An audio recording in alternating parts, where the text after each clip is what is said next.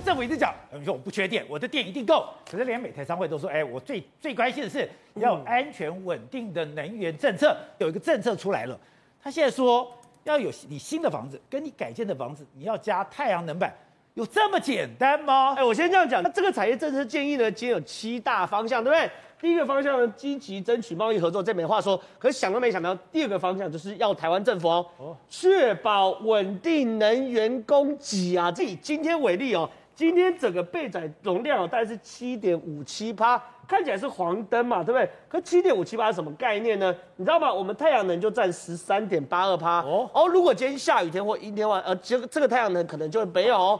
而且呢，我们核能占七点六七一趴，意思什么？二零二五年飞核家园后，这七点多趴也没有哦。所以，我们几乎全部都重压在民营的电厂的燃气，还有公营的燃气，还有燃煤发电。在宝杰哥，你看今天只剩十趴了哦。所以确实哦，少一半了。对，就浅浅浅蓝色那浅浅蓝色那个民营电厂燃气是十点九一二趴，对不对？所以换句话说，确实哦，真的发电量太呃那个电价真的太贵太贵嘛，能源太贵太贵。这些就少一半，连少十趴。那政府现在就想怪招，哎，政府想什么怪招呢？他们在修再生能源发展条例修法，重点再生能源发展条例修法重点是什么呢？未来哈，你如果要新建或增建或改建房子的话哦，除非你的屋顶本来就照不到太阳，否则呢，你屋顶必须强制增设太阳能光电设备。讲讲了，未来所有房子、新房子上面都有太阳能板的，也就是现在农田、你现在的盐地、你现在的鱼塘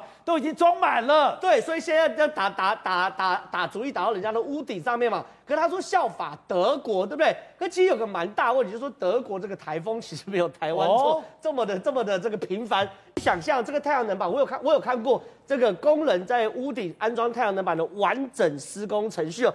第一个，这太阳能板非常非常大，要两三个工人才抬得动，所以它是一个以倾斜角度放在你的屋顶上。你可以想象，以倾斜角度的话，因为它会有受风面，所以要确定台风不会来的时候，它要在你的屋顶上钻很深的钉子，钻进你的屋顶里面，然后把整个脚架都固定住之后呢，才可以安装。那安装过程中呢，因为钉子钻很深，你怕漏水嘛，所以要涂防水漆，什么很多前置。北部，尤其是基隆或宜兰的日晒，其实没有那么多。你要求大家安装，其实我坦白讲，是为了要补呃台湾用电量不足的缺嘛。所以这些东西哦，民进党政府一定要想清楚。